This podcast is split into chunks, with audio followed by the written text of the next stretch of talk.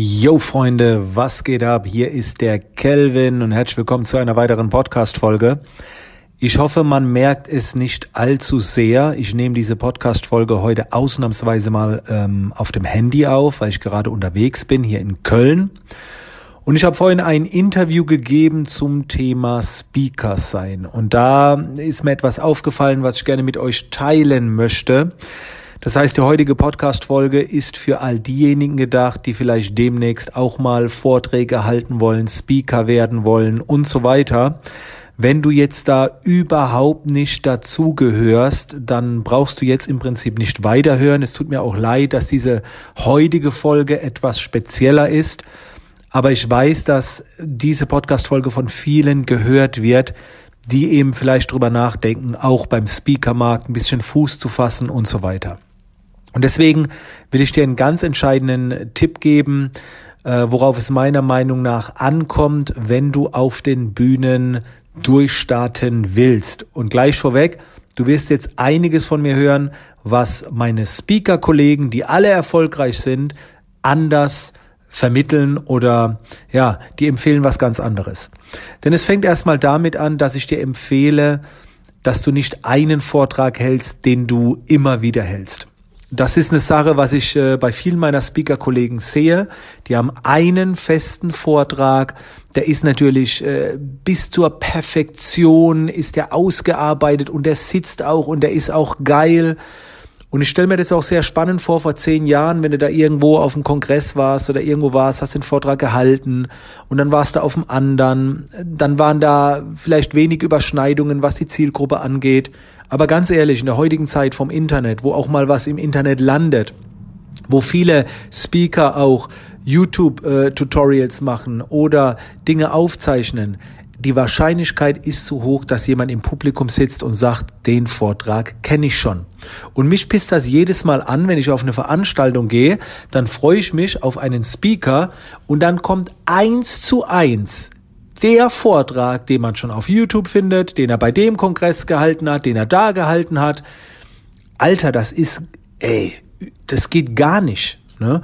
Und bei mir ist es so, mein Ziel ist es als Speaker auf der Bühne zu begeistern dann bin ich auch jemand, ähm, der auf der Bühne Content liefert.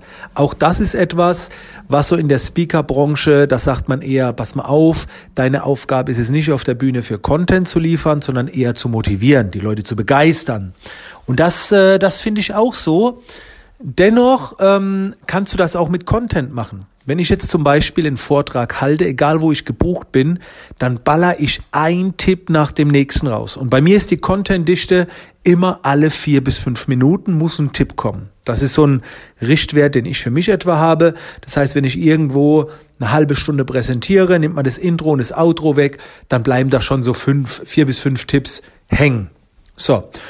Und die werden rausgeballert. Und das ist bei jedem Vortrag bei mir anders. Natürlich kann ich das Rad nicht neu erfinden und ich habe ähnliche Vorträge, aber ich kann mir doch die Mühe machen für die Menschen, die mir in den Stories folgen, die mir auf YouTube folgen, die auf verschiedene Konferenzen gehen, den brauche ich doch nicht das gleiche wieder vorzukauen, was ich schon zehnmal gehört habe. Da muss ich mir doch eine Mühe machen, dass ich mal mit den Themen ein bisschen variiere, ein bisschen die Art und Weise ändere. Und ja, dann musst du halt den Vortrag nochmal vorbereiten. Ja und? Das ist doch scheißegal, das ist es doch wert. Und äh, ja, also ich, wenn ich jetzt irgendwo eingeladen bin zum Thema Social Media, dann konzentriere ich mich vielleicht eher auf äh, Facebook, beim anderen eher auf Instagram oder da mehr aufs Texten, da mehr auf Livestreams und versuche da Abwechslung reinzubringen. Und das geht. Du kannst auf einer Bühne Content liefern. Das mache ich schon seit 2005. Ich bin nicht erst seit zwei, drei Jahren Speaker. Ich habe das schon 2005. Ich mache das schon 13 Jahre. Natürlich in einer anderen Branche, aber es geht. Du kannst Content liefern. Und wenn nur hängen bleibt, dass die Leute sagen, ja, bei deinem Gedankentankenvortrag, da war das mit den vielen Weckern. Seit ich das gesehen habe, mache ich das. So, das war vor, was weiß ich, ein, zwei Jahren hängen geblieben. Und da, das ist für mich wichtig. Das ist meine Sichtweise beim Speaking. Weil auf vielen Speaker-Ausbildungen bekommst du halt erklärt, mach einen Vortrag, steh für ein Thema, beherrsche das bis zur Perfektion und mach das halt immer wieder. Und ja, wie gesagt, mein Ding ist es nicht. Ich äh, finde es wichtig, dass Menschen kreativ werden. Ähm, es ist ja auch so, dass man sich selbst verändert, mit der Zeit geht. Und jemand, der zwei Jahre lang den gleichen Vortrag hält, da kann man doch nicht erzählen, dass er zwei Jahre das Gleiche macht. In den letzten zwei Jahren hat doch diese Person auch Neues erfahren, Neues gelernt, was es dann weiterzugeben gibt. Und zwar nicht nur in hochpreisigen Produkten, sondern auf der Bühne.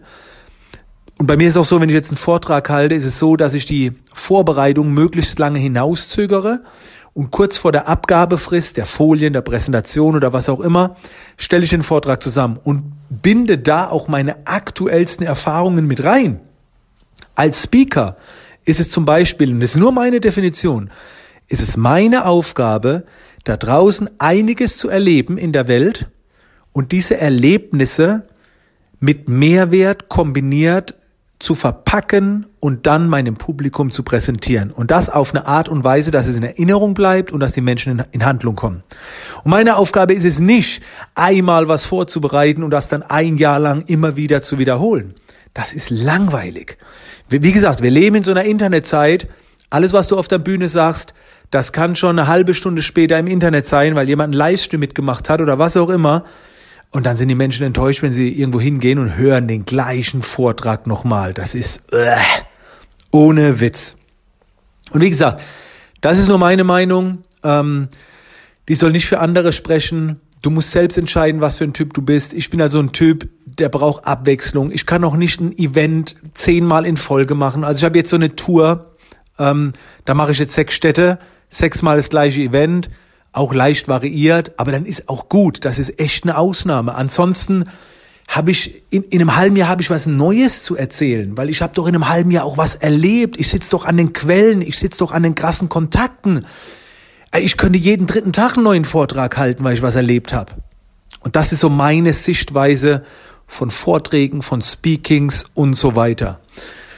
Und wie gesagt, wenn ich jetzt, ich gehe selten bezahlt auf Konferenzen, also was heißt bezahlt, dass ich dafür bezahlen muss? Meistens werde ich ja bezahlt oder gehe gratis hin, präsentiere und dann sehe ich natürlich auch noch, was meine Kollegen machen.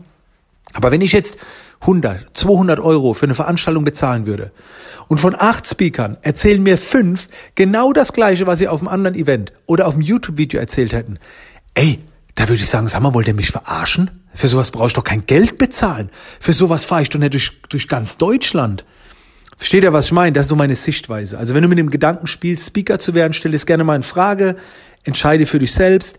Hat beides seine Vor- und Nachteile. Wenn du jetzt Speaker werden willst, der nur auf Firmenseminaren unterwegs ist, wo diese Vorträge nicht nach draußen getragen werden, da muss ich ganz ehrlich zugeben, das ist die Ausnahme, da habe ich auch schon mal einen Vortrag doppelt gehalten. Ist zwar auch selten, aber da passiert es mal, ja, aber in der Regel, also ich empfehle es nicht. Macht euch euer eigenes Bild. Ähm, das war meine Version. Ich sage auf jeden Fall danke, dass du mit dabei warst und freue mich, wenn du bei der nächsten Podcast-Folge wieder am Start bist. In diesem Sinne, bis dann.